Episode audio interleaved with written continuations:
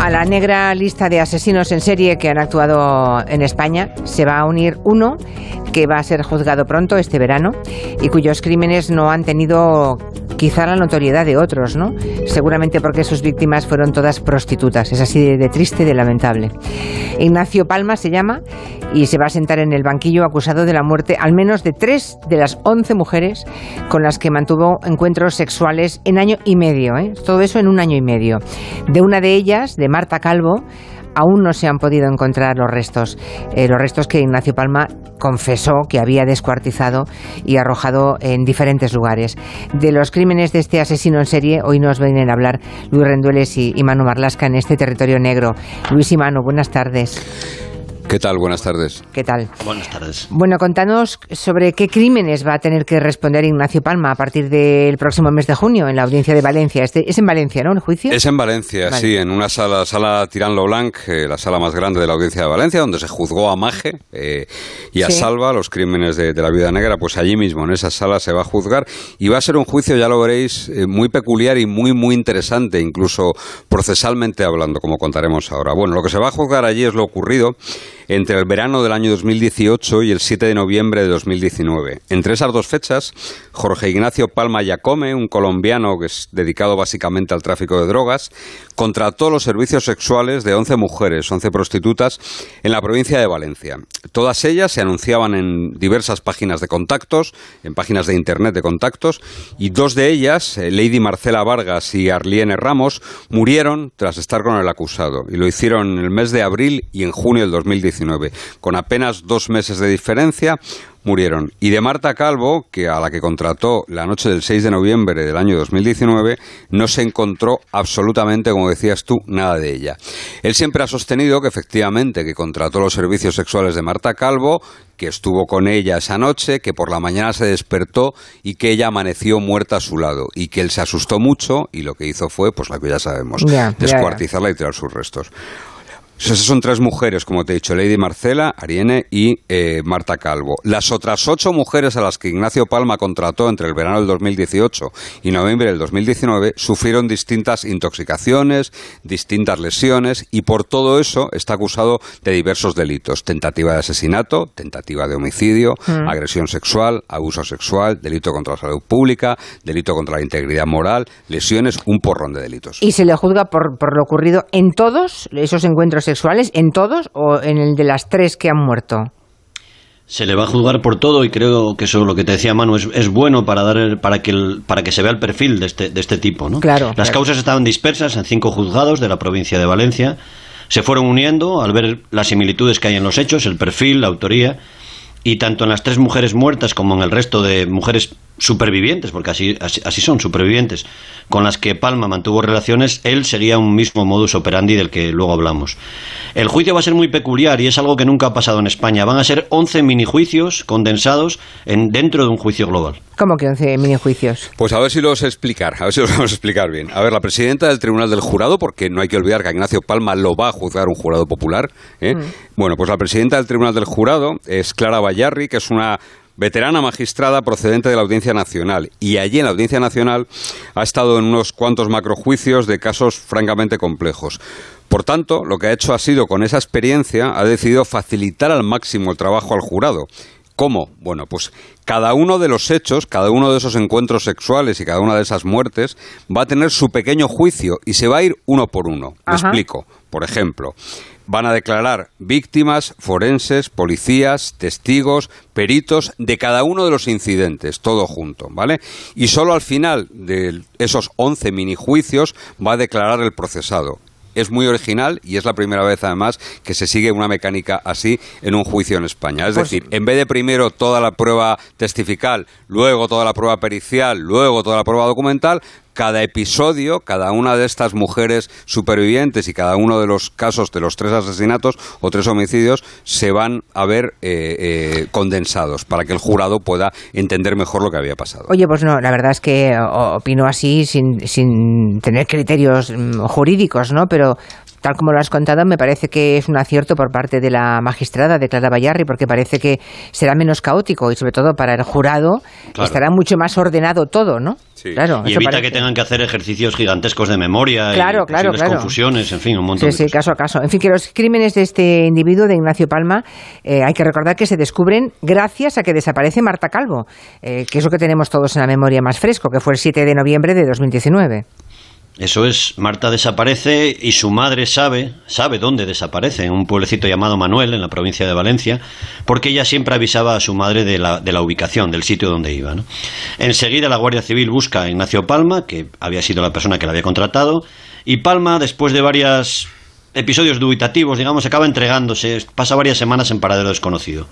Cuenta que después de una noche de cocaína y de sexo, sexo de pago, al despertar él ve que Marta está muerta, se asusta, descuartiza el cuerpo y lo arroja en, en, bolsas de basura, en contenedores de basura.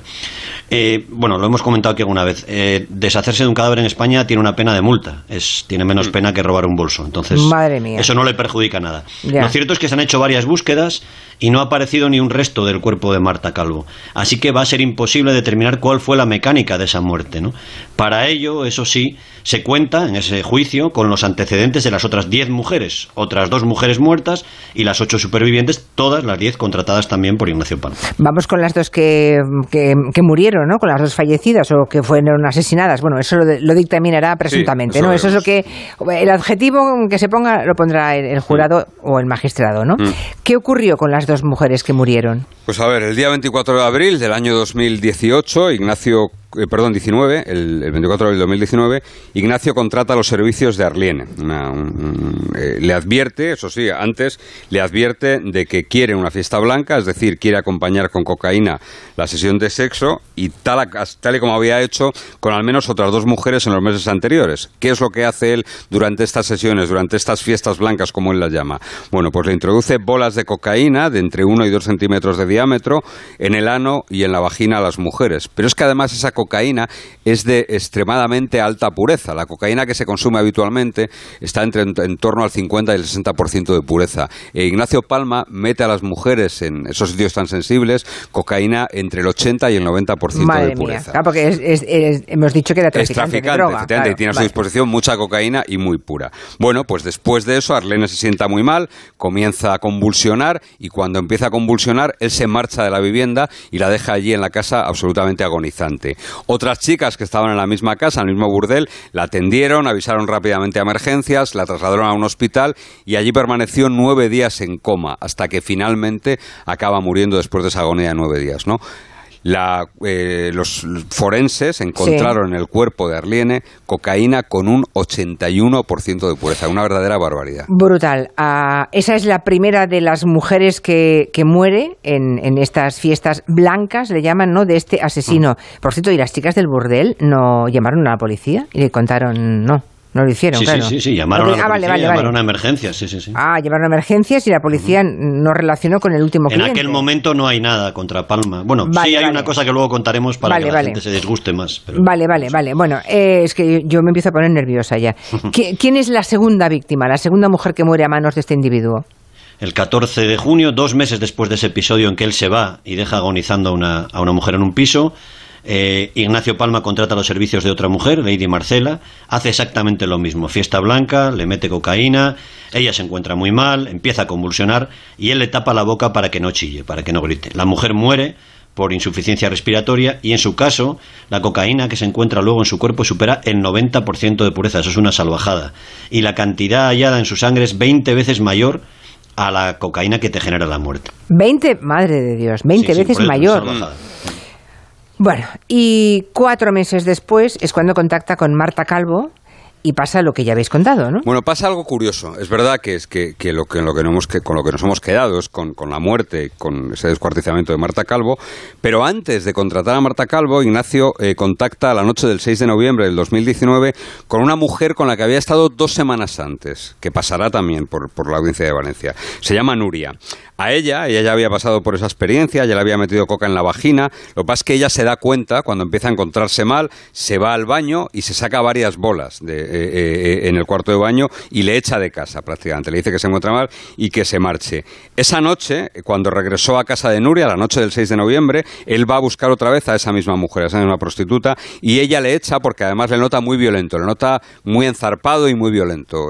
cree que va a pasar por una muy mala noche si le deja entrar. Después, lo que hace Nacho es llamar a Teresa, otra mujer con la que había tenido dos encuentros sexuales anteriores con muy malas experiencias, por exactamente lo mismo, había hecho lo mismo con mujeres, y por eso ella, en este caso, ni siquiera le contesta las llamadas. Eso está acreditado, y en el juicio se verá cómo él intenta contactar insistentemente con ella.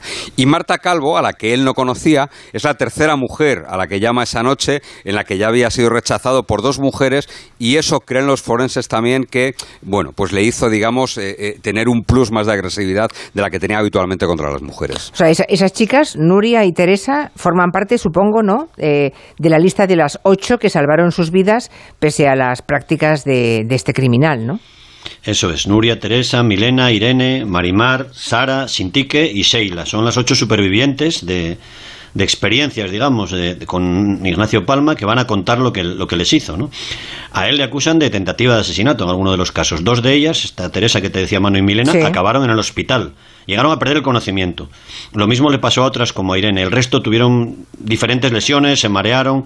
Unas cuantas se resistieron al empeño de Ignacio después de pagarlas por meterles bolas de droga ¿no? en determinadas partes del cuerpo.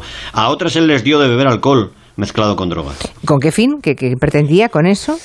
El fin de estas prácticas, la verdad es que solo lo sabe él y no sabemos si lo va a contar. Desde luego a los forenses hablamos aquí un día, contamos aquí en, Territorio Negro lo que le había contado él a los psiquiatras y, no, y, se limitó a decir que era un consumidor de cocaína, ¿no? Que luego finalmente, por cierto, y eso también se verá en el juicio, no era una persona con especiales problemas de adicción. Le, habían, le hicieron una prueba, un análisis del cabello y resultaba que antes de matar a Marta Calvo, en los dos meses anteriores, él no había probado la cocaína. Quiero decir, que no era un toxicómano, ni mucho menos. Como digo, el fin de las prácticas solo lo sabe él.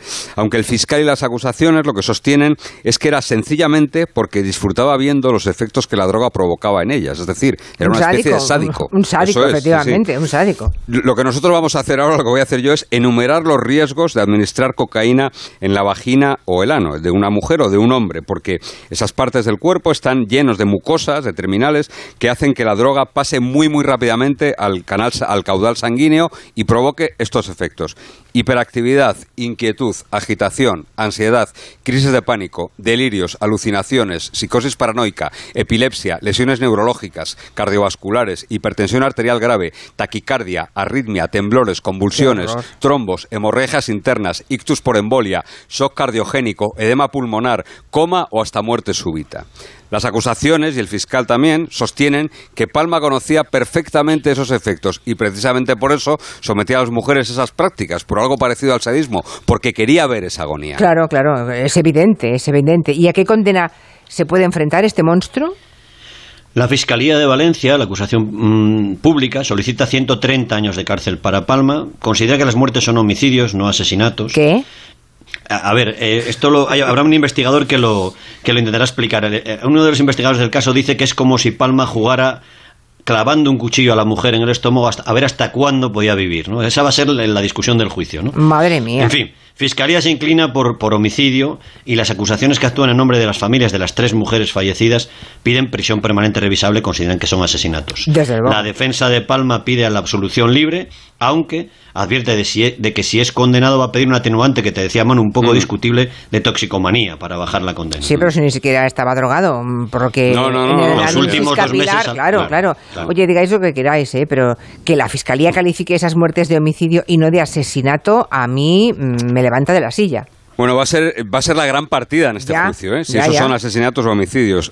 de momento, la presidenta del tribunal y, tiene la lógica, y tiene toda la lógica que haga esto, rechazó un perfil criminológico aportado por las acusaciones, elaborado por Vicente Garrido, que es profesor de psicología y criminólogo, y un criminólogo llamado Juan de Dios Vargas. ¿Por qué lo rechazó? Porque este informe se basaba ya en el, en, el hecho de que él era culpable de todo lo que se, lo que se le acusaba. Y evidentemente un perfil eh, eh, mm, pericial no se puede hacer con esa base. ¿no? Lo que pasa es que ellos dos sí que definen a Palma claramente como un asesino en serie de manual. Dicen de él textualmente que es un depredador letal con compulsión por matar. Los autores lo que hicieron fue entrevistarse con las supervivientes de los ataques del asesino y estudiaron las circunstancias de las tres muertes. Y concluyeron que siempre el objetivo último de Palma no era provocar lesiones, era matar, era acabar con la vida de esas mujeres a, a las que él convierte además en objetos casi de uso personal. Además de pensar que la mujer en esa situación de prostitución no tiene ningún lazo social, no tiene ningún arraigo familiar y por tanto es muy fácil que nadie la eche de menos o que se presione para que se investigue su desaparición o su muerte. Bueno, de hecho, suerte que la, última Marta Calvo eh, tenía la referencia de que su madre sabía siempre dónde estaba. Sí, siempre la avisaba. y ahora hay un dato, hay, un dato que queremos decir para que sé que te va a gustar para, para levantarte de la silla. Ya. Eh, Palma fue detenido y condenado en Navarra, en Pamplona, en 2017. Confesó que la cocaína que llevaba a prostíbulos era suya pero recurrió al Tribunal Superior de Justicia de Navarra, quedó en libertad, el Tribunal Superior de Justicia de Navarra le condenó, se trasladó a vivir a Valencia, recurrió al Tribunal Supremo y la condena quedó en suspenso. Su condena era que tenía que estar en prisión tres años, es decir, en el tiempo que cometió los crímenes tenía que estar en prisión e incluso ser expulsado de España. Esa es su condena. Y de no ser por el por lo de Marta Calvo, es que igual hubiera seguido impune este señor paseándose por ahí, ¿no? Sí, sí, sí. Es tremendo, pero entonces cuando las dos personas que, las dos mujeres que, que sí fueron asesinadas, una después de una agonía ¿No tiran del hilo los investigadores a partir de ahí? Tiran del hilo a posteriori. Había, es verdad que había unos procedimientos abiertos, pero, pero claro, no había una conectividad tampoco, no, no había nada que los cohesionase. Y además, y esto es duro lo que voy a decir, pero es así, ¿no? Eh, las prostitutas son personas eh, con mala vida y cuando llega un caso como el que llegó de esas dos mujeres, claro, lo primero que se vio es, bueno, eh, había drogas por medio, igual consumieron ellas también, es decir, no se vio con el rigor probablemente con el que tenía que haberse visto. En todo el mundo occidental, las, las mujeres más asesinadas por asesinos en serie son prostitutas. son las mujeres más vulnerables que hay, siempre, siempre.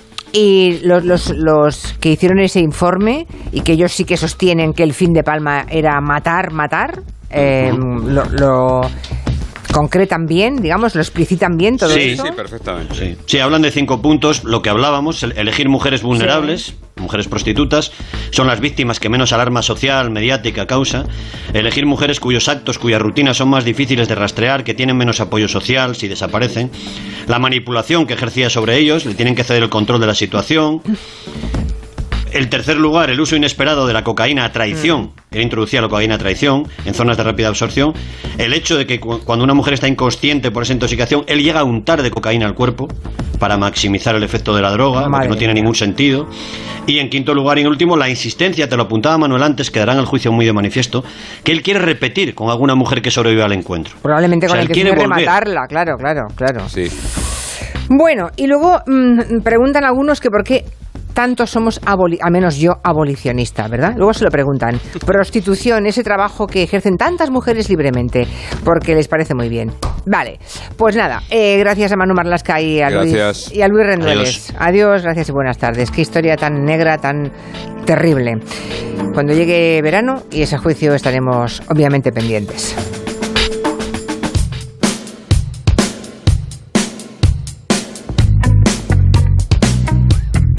En Onda Cero. Julia en la Onda.